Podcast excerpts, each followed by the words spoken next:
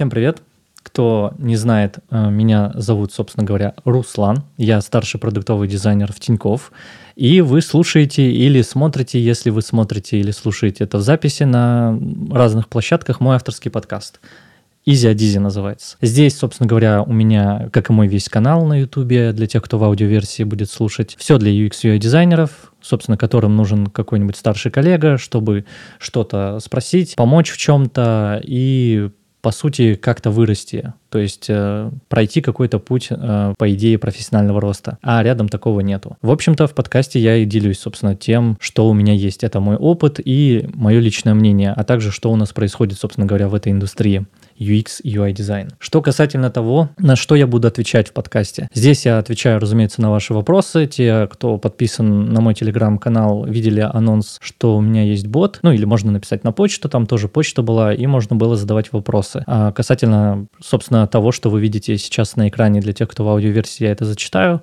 Но по факту это все, что, все, что, собственно говоря, у меня есть на канале. Это процессы, какие-то артефакты, макеты, бизнес, метрики, ну и, конечно же, портфолио, которое все это должно отражать, то бишь ваше портфолио. И первый сезон, так сказать, моего подкаста будет про то, как, собственно, стать дизайнером интерфейсов, так сказать, мои размышления о том, как, если бы если бы я начинал с нуля. Это поможет новичкам. Ну и, может быть, задумается кто-то из продолжающих дизайнеров, будь то middle или даже сеньор уровня, а кто я, а где я и так далее. Давайте я вам расскажу про список навыков, вот так сразу. Все навыки я поделил условно на категории. Для аудиоверсии я их зачитаю. Здесь, в принципе, ничего необычного, разве что категория вот продуктовое мышление, она может показаться странной, возможно, интересной, а так как рядом стоит и дизайн мышления, и все остальное. И давайте про каждую категорию я их перечислю, а потом будем говорить про каждую категорию, что я об этом думаю. UX, дизайн-мышление, продуктовое мышление, рисование, база дизайна, программы, разработка интерфейсов UI,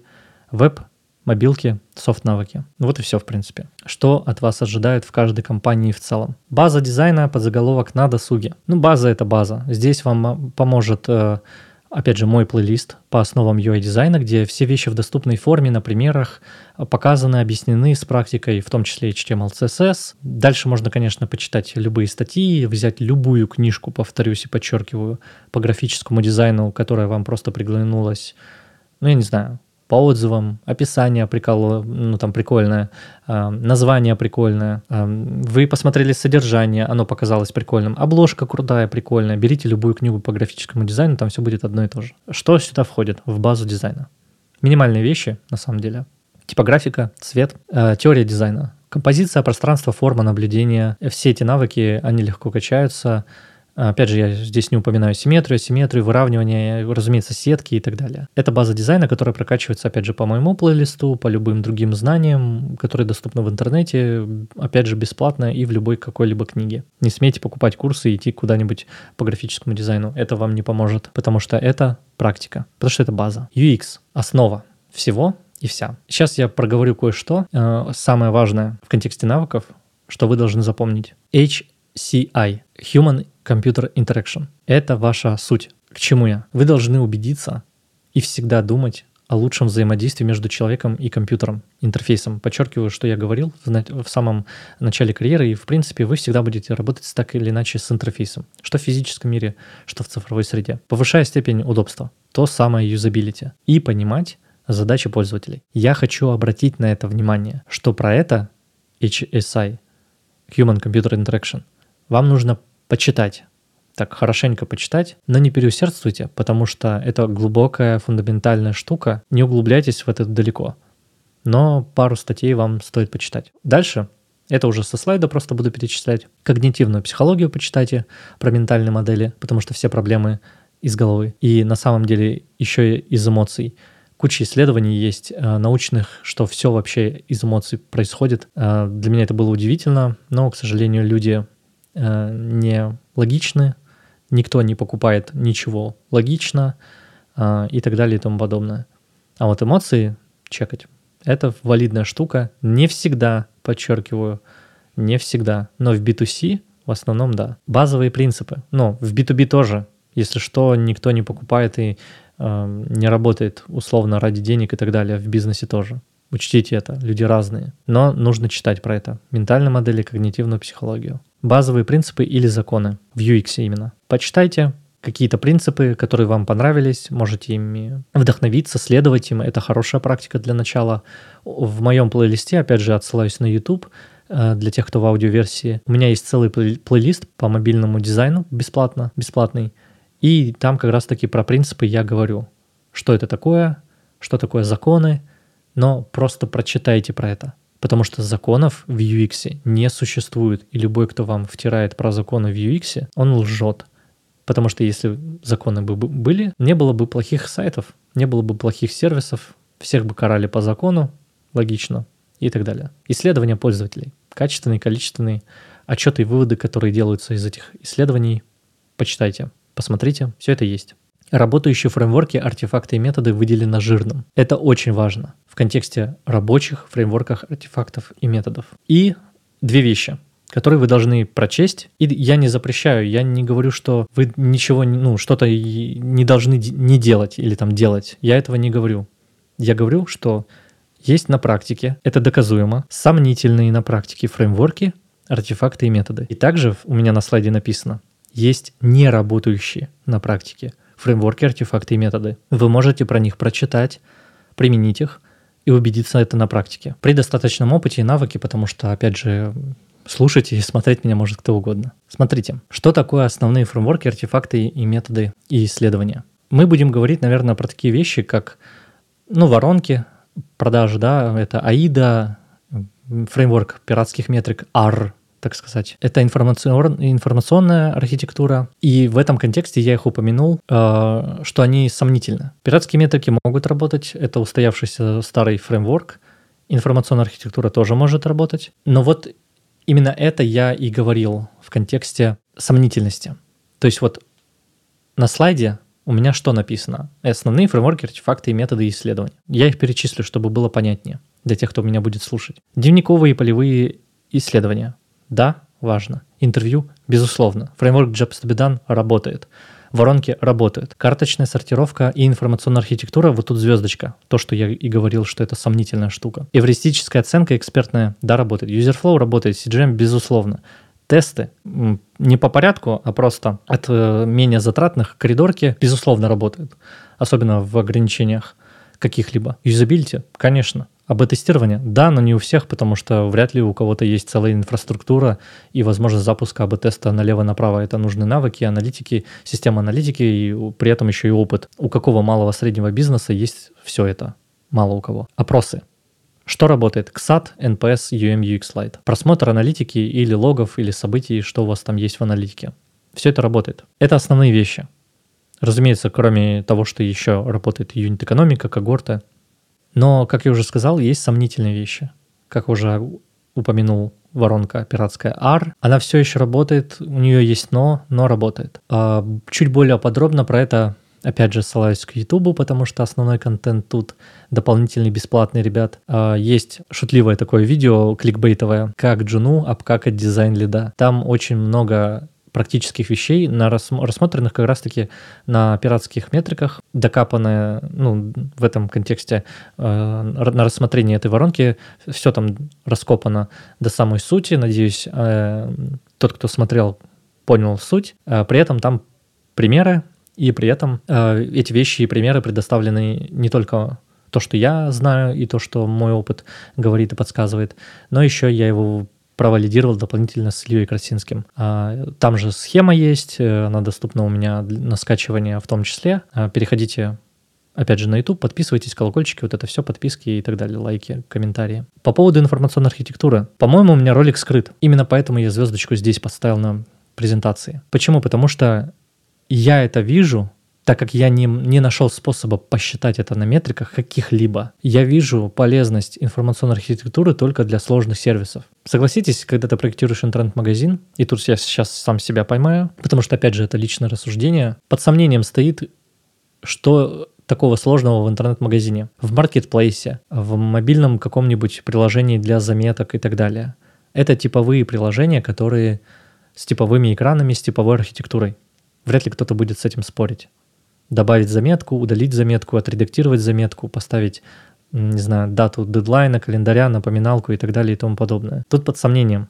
Это несложные сервисы, да, поэтому ценность э, информационной архитектуры не так важна, как сценарий, как э, путь клиента, то есть CGM тот же, или те же самые э, работы с метриками по воронкам, э, интервью и так далее и тому подобные вещи.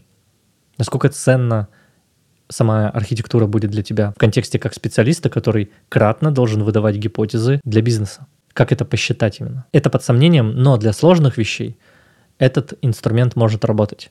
Артефакт. Тоже под сомнением само слово сложность.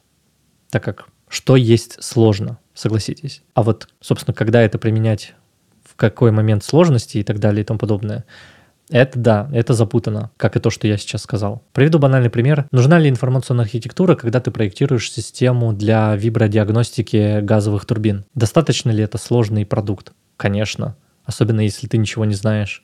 Особенно если ты делаешь эту систему для инженеров с нуля или меняешь текущую систему.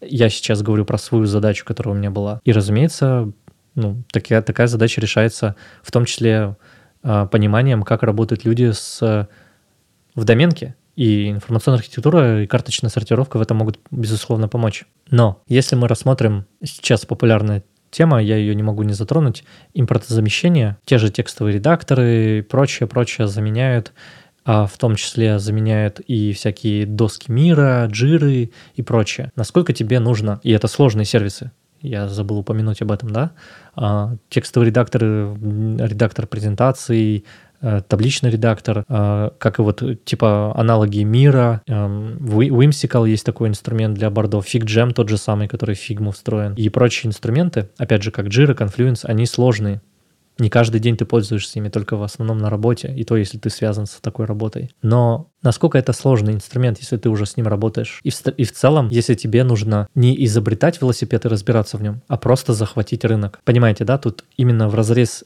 бизнеса идет, не только в, контексте, как этим пользуются люди. Потому что у вас может быть дженерик рынок в какой-то доменке, но вам нужно что-то заместить и так далее. То есть все зависит от, опять же, поэтому немножко запутанно это может быть. Поговорим дальше про дизайн мышления. Ну, стандарт, который надо знать. Это и метод, э, и процесс для создания каких-то продуктов для людей за очень короткий срок. Про фреймворки мы будем говорить дальше, э, в следующем эпизоде. Э, в основе может лежать в, в целом, да, про дизайн мышления. В основе может быть у этого метода, потому что им крутили как угодно, кто угодно, любое количество этапов. Ну, тут у меня на слайде для тех, кто в аудиоверсии, разные картинки, визуальные представления вот этого дизайн мышления от разных авторов.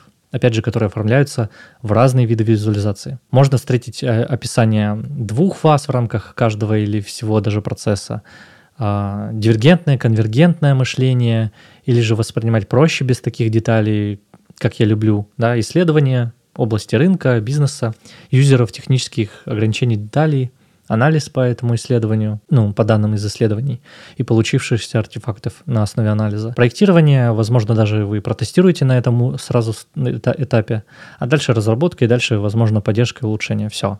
Это весь типовой процесс, но опять же, про фреймворки подробно мы будем говорить а, в следующем эпизоде. Продуктовое мышление. Тут просто-напросто ряд терминов абстрактных, для новичков, э, непонятных, возможно, накинутых, что куда попало, как. Это специально сделано. К чему это? К тому, чтобы вы думали не только о макетах. Вам важно наращивать знания и навыки в понимании экономики продукта, выстраивать диалог с бизнесом, понимать его, понимать, какие проблемы, задачи. Если вы понимаете роль свою в масштабах э, всего проекта и готовы брать ответственность, это самое важное. Напоминаю, да, чем Джун э, отличается от медла – и middle от сеньора, я говорил это ранее, в предыдущем эпизоде. Ответственность, то сможете не только сделать больше и лучше, но и будете дороже стоить на рынке просто-напросто. Констатация факта.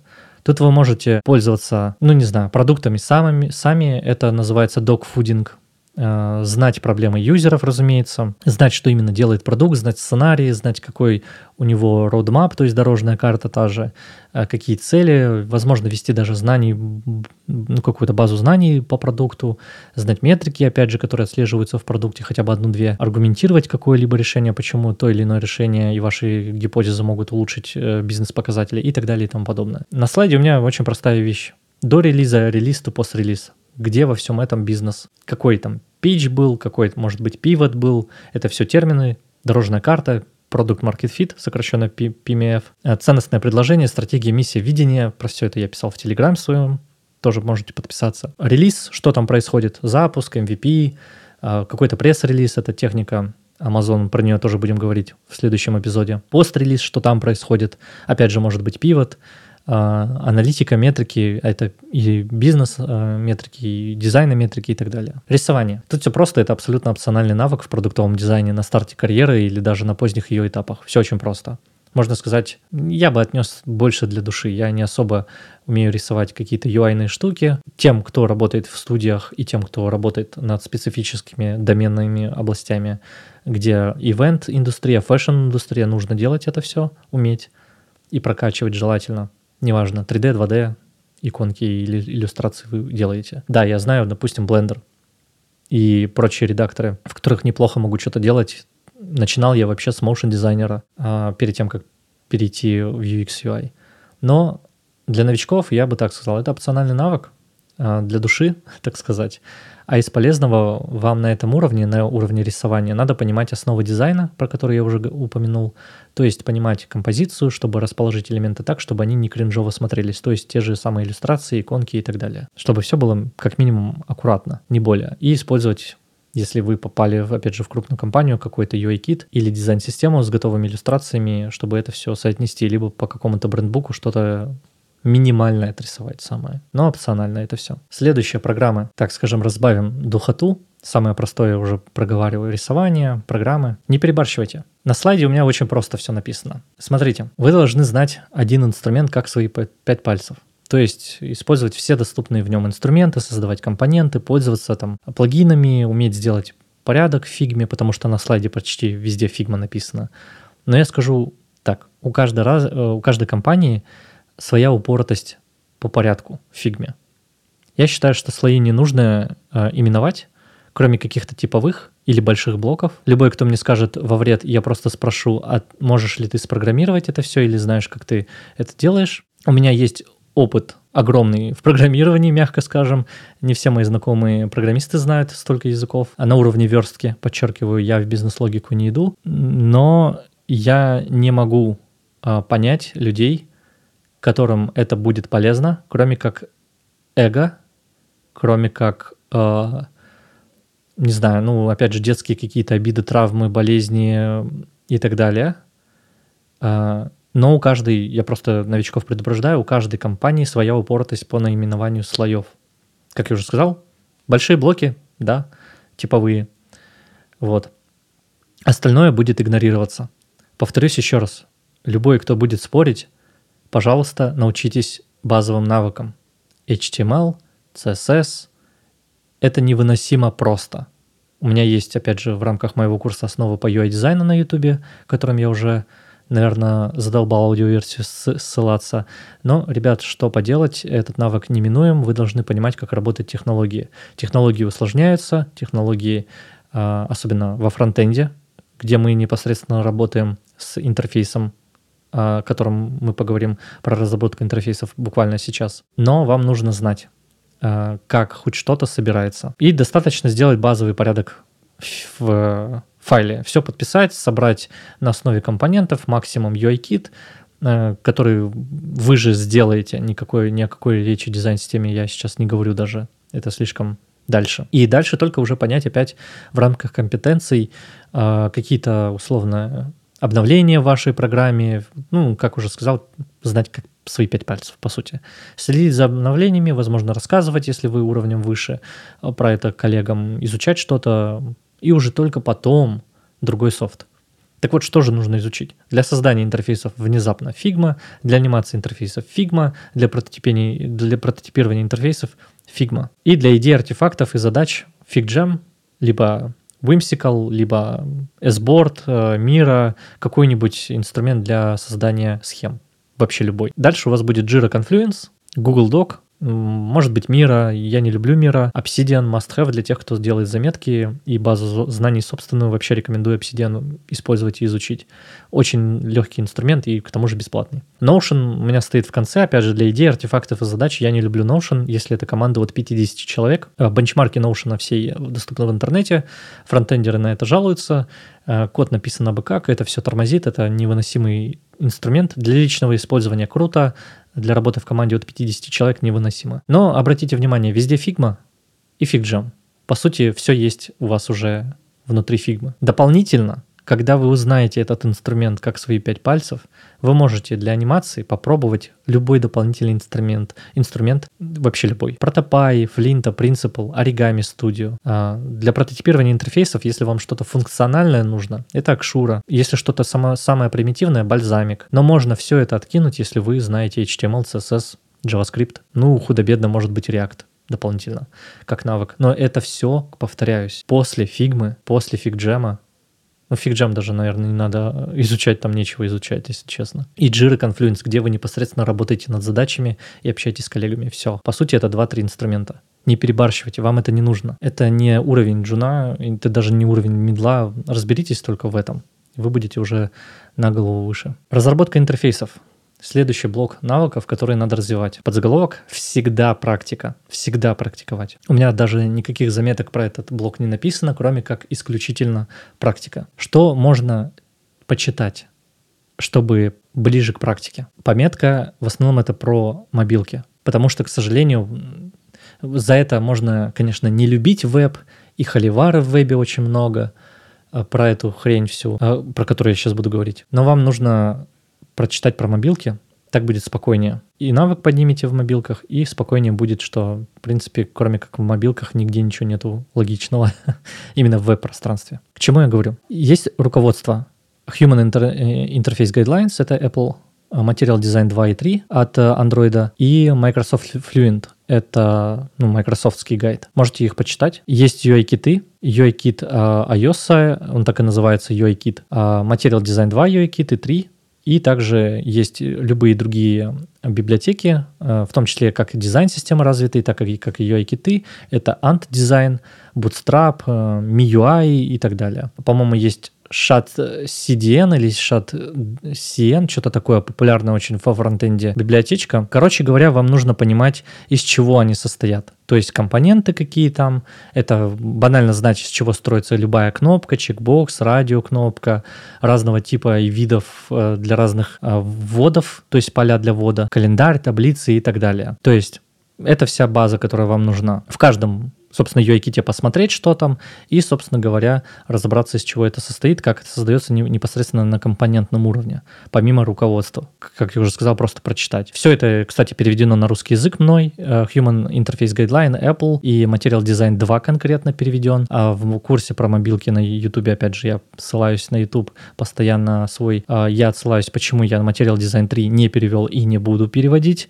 Можете почитать. MS Fluent, ну, там в основном десктоп, поэтому можете прочитать, если вы проектируете десктопные приложения, а не какие-то обертки через веб. Что касательно иконок и иллюстраций, э, это все нас отсылает к той же базе графического дизайна. Вы должны понимать макет, как таковой, вы должны понимать пространство, типографику, цвет, правила, как это все работает, все вместе. Но в рамках интерфейса вы должны понимать, как это создается и работает в конкретной дизайн-системе, либо UI-ките с конкретными правилами. Есть интерфейсные законы. Опять же, законов не существует, иначе не было бы каких-нибудь темных паттернов, ни каких-нибудь а, вещей плохих в контексте а, скрытых подписок и так далее и тому подобное, списаний и тому подобное. Просто прочитайте про законы интерфейсные, типа закон Фитца и так далее. А законов нет, просто знайте это. И фреймворки. Э, которые можно применять в работе при создании интерфейса. Это атомарный дизайн, потому что лучшего не найти ни для новичков, ни для медлов и даже сеньоров, те, кто не проектировал непосредственно дизайн системы. Поэтому есть только это. Давайте перейдем к вебу. Э, удобство использования если так говорить, веб-пространство, да, и почему э, на предыдущем я говорил только про гайдлайны э, мобилок, потому что веб мне он этим нравится. Я сразу скажу свое личное мнение, но многие не согласятся, потому что они много спорят о фигне, как мне кажется. Э, о чем я? Удобство использования сайта в веб-пространстве, когда мы проектируем именно веб-сайты, веб-приложения, зависит от нас. дизайнеров. Я бы даже так сказал, что я тоже ссылаюсь уже несколько раз на книгу Ильяху Голдера «Цель», и для тех, кто захочет себя прокачать, обязательно прочитайте, она написана в виде романа. Простая книжка, но очень хорошо показывает, как надо мыслить, ища узкие места в продукте, чтобы его улучшить. Есть книжка «Цель 2», она про другое. То есть там та же самая теория ограничений, все то же самое, но идея книги в другом. Она непосредственно в том, как работать над разными. Во-первых, она подтверждает теорию ограничения, работая над разными продуктами. В рамках, опять же, романа все написано, но она про другое. Она про то, как не творить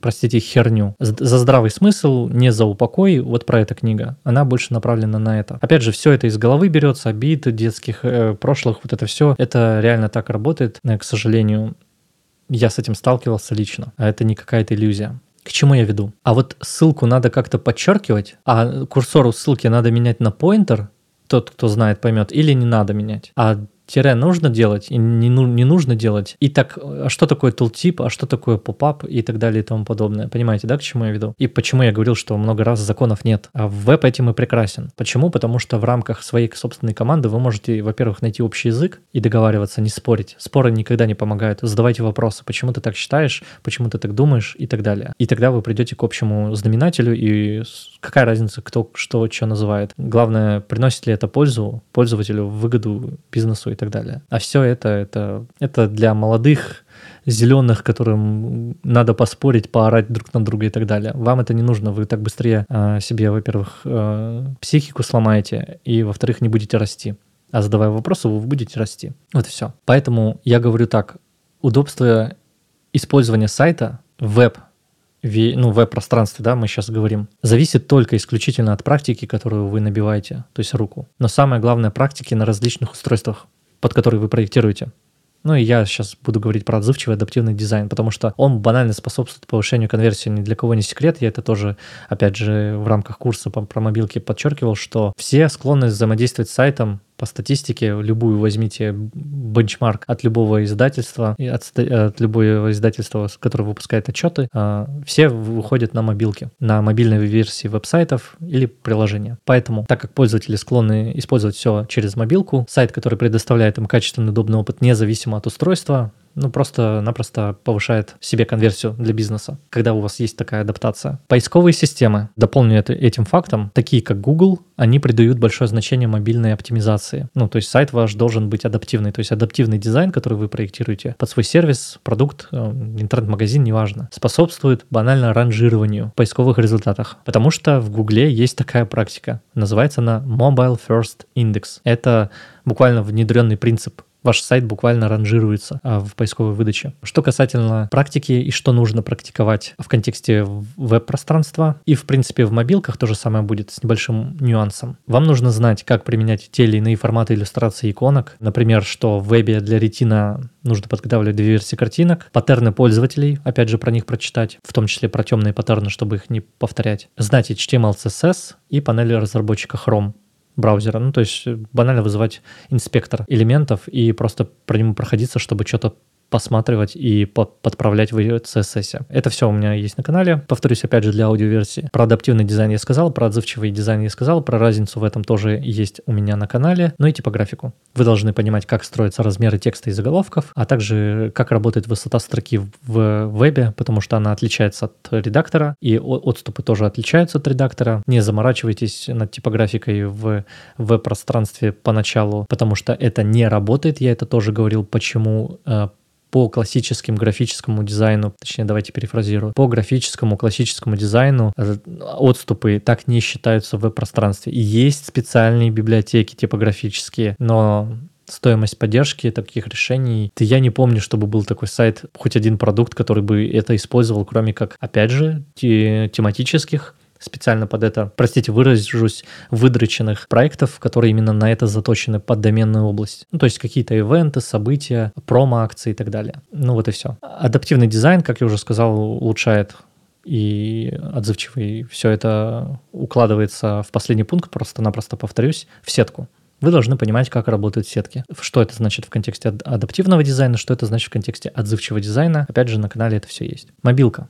Тут тоже все самое. Про, про мобилки тут очень кратко. Последний раз, наверное, прорекламирую свой курс. А, на Ютубе бесплатный. А, целый курс про мобилки. Поэтому пройдемся просто по темам и хватит. Так что Ставьте колокольчики, подписывайтесь, переходите с аудиоверсии, в том числе на видеоверсии. Мобилка. Тут только практика. Вам нужно знать паттерны пользователей. Для этого есть гайдлайны. Типографика для этого есть гайдлайны. Размеры элементов и экранов это есть в гайдлайне. Ну, все это есть в курсе. Переходы между экранами, э, они отличаются от, э, в зависимости от того, какое устройство вы держите в руках, iPhone или Android. А формат иллюстрации иконок, они разные. Э, Human Interface Guidelines, ну, я уже про гайдлайны говорил, или Material Design 2 и 3. И доступность. Вот тут, подчеркну, важнее, чем на вебе. Что это значит? Если вы посмотрите комплайенсы, всякие законы и прочие для веба, они все должны удовлетворять минимум стандартам WCAG. Это банальная контрастность. Есть нюансы в определенных доменных областях, типа банковских сферах, а, здравоохранения и прочих государственных, скажем, по первой доступности сервисах, вам нужно соблюдать некоторые гайдлайны дополнительные, типа с клавиатуры и так далее. А, но в основном, когда вы проектируете, не знаю, для самого крупного в Париже пиццерии доставки какой-нибудь, да, условно, да, там тысячи, допустим, пиццерий – вам не нужно соблюдать какие-то а, вещи в доступности, кроме как WCAG, а это контрастность цвета. Погуглите, почитайте. Кто хочет, опять же, поспорить, почитайте законы. Нету этого. Так же, как и нету в GDPR, кто уже более продвинутый, а, законов про куки, так называемые, ну, знаете, вот эти панельки, что типа мы используем куки и огромная полоса такая с полями, текстами, настройками. В GDPR этого нету. А, почитайте закон. Но при этом все юристы, все пихают этого, тем самым роняют конверсию. А в России с этим все то же самое, но получше. И, разумеется, вам нужно знать что-то техническое. Основы Swift UI или Flutter. Опять же, Flutter в рамках моего курса по мобилкам вы поймете, как строится кроссплатформенные мобильные приложения под Android и iOS. Это у меня разобрано, вам ничего программировать не надо, просто можете посмотреть. Swift UI или на Swift — это язык программирования под приложение iOS, то есть под Apple только. А, вы можете посмотреть на YouTube любого не знаю, преподавателя, который просто верстает, а посмотреть, как просто в принципе в коде это выглядит условно, чтобы понимать. Так у вас отпадут все вопросы про экраны, про не знаю, там, плотность пикселей, подготовку макетов, точнее, ну да, подготовку макетов, картинок и так далее, потому что там уже это верстается, все эти уроки на ютубе есть, просто можно даже посмотреть визуально, вот и все. Ну и плюс у меня курс. Soft-навыки. Это все, что не hard skill ы, но при этом они еще, блин, нужны на работе, чтобы, простите, дерьмо вокруг двигалось вперед куда-то. Почему? Потому что это последний список навыков, потому что реальный мир это не игра, она не заскриптована, где вы просто что-то нажимаете, ну там на, на определенный набор кнопок, клавиш, и все получается. Так не бывает. Как я уже сказал, я вас тут не мотивирую, я говорю о реальных вещах, которые просто-напросто работают. Тут помогут вам три простых вопроса. Сами себе задавайте, когда вы уже на работе, потому что софт-навыки, ну, они уже качаются непосредственно на работе и до конца вашей карьеры. То есть всегда. Я занимаюсь этим в рабочее время. При этом, второй вопрос, а это не относится к моим хардскиллам, непосредственно, чтобы я рисовал макеты, там проектировал, исследовал. И третье, если вы перестанете этим заниматься, ваша команда, ну или продукт, проект, услуга, фича, за что вы отвечаете, замедлится ли серьезно настолько, чтобы, возможно, даже провалиться или заблудиться по пути, потеряться, что-то не успеть сделать или сделать, ну, херню. Приведу пример. Есть дейлики, такая тема ежедневной встречи. Как бы вам, ну, занимаетесь ли вы это, да, вот по вопросам этим пройдемся, занимаетесь ли вы этим в рабочее время? Ну да. Относится это непосредственно к вашему навыку проектирования интерфейсов? Вообще нет. Но если вы не будете на дейлике и не услышите какую-то информацию полезную, или вы просто-напросто не донесете нужную информацию, опасения, потому что вы происследовали что-то там, какую-то гипотезу нарисовали и так далее и тому подобное, ваша команда замедлится, проект может сделать, ну, не знаю, там, какие-то вещи, которые, ну, не должны в проекте, да, появиться, ну, там появились, потому что вас не было, вы там не сказали, это, это не надо, это вот, вот, вот это исследование я проводил и так далее. Ну, вы поняли пример условный. Вот эти три вопроса, они очень хорошо фильтруют, что есть софт-навык, а что есть не софт-навык. На слайде у меня, опять же, написано, что можно сюда отнести, потому что софт-навыков на самом деле много. Но основное, что я думаю, первое, понять, оценить и подробить задачу. Потому что задачи могут быть разной степени неопределенности, я это уже говорил, они могут быть маленькими, большими. Ты должен уметь аргументировать и защитить дизайн и свои решения, презентовать дизайн, и, собственно, себя, управлять своим временем и временем коллег, то есть понимать загрузку, понимать, что кому когда нужно, оповещать об этом вовремя, возможно, чем-то помогать и профессионально общаться. Профессионально общаться, всегда общайтесь профессионально, максимально, ну, уважая, уважая другое мнение будьте холодными в этом контексте. У меня был, по-моему, за всю карьеру только один конфликт конкретный в одной компании. Прям, хотя нет, вру, два было. Все, вспомнил. Д- две штуки было. Это неплохо, 9 лет опыта и всего лишь два конфликта. И это на этой положительной новости у меня, наверное, все. И, соответственно, давайте еще раз повторю, что вы были на моем подкасте Easy Adizi. Подкаст для UX UI дизайнеров, которым нужен какой-то коллега старший, который, не знаю, подскажет что-то, ответит на какие-то вопросы по процессам, артефактам, макетам, бизнесам, метрикам и портфолио, которое все это отражает, а рядом такого нет. И, собственно говоря, мы поговорили про то, как стать дизайнером. Вот и все. Увидимся в следующий раз.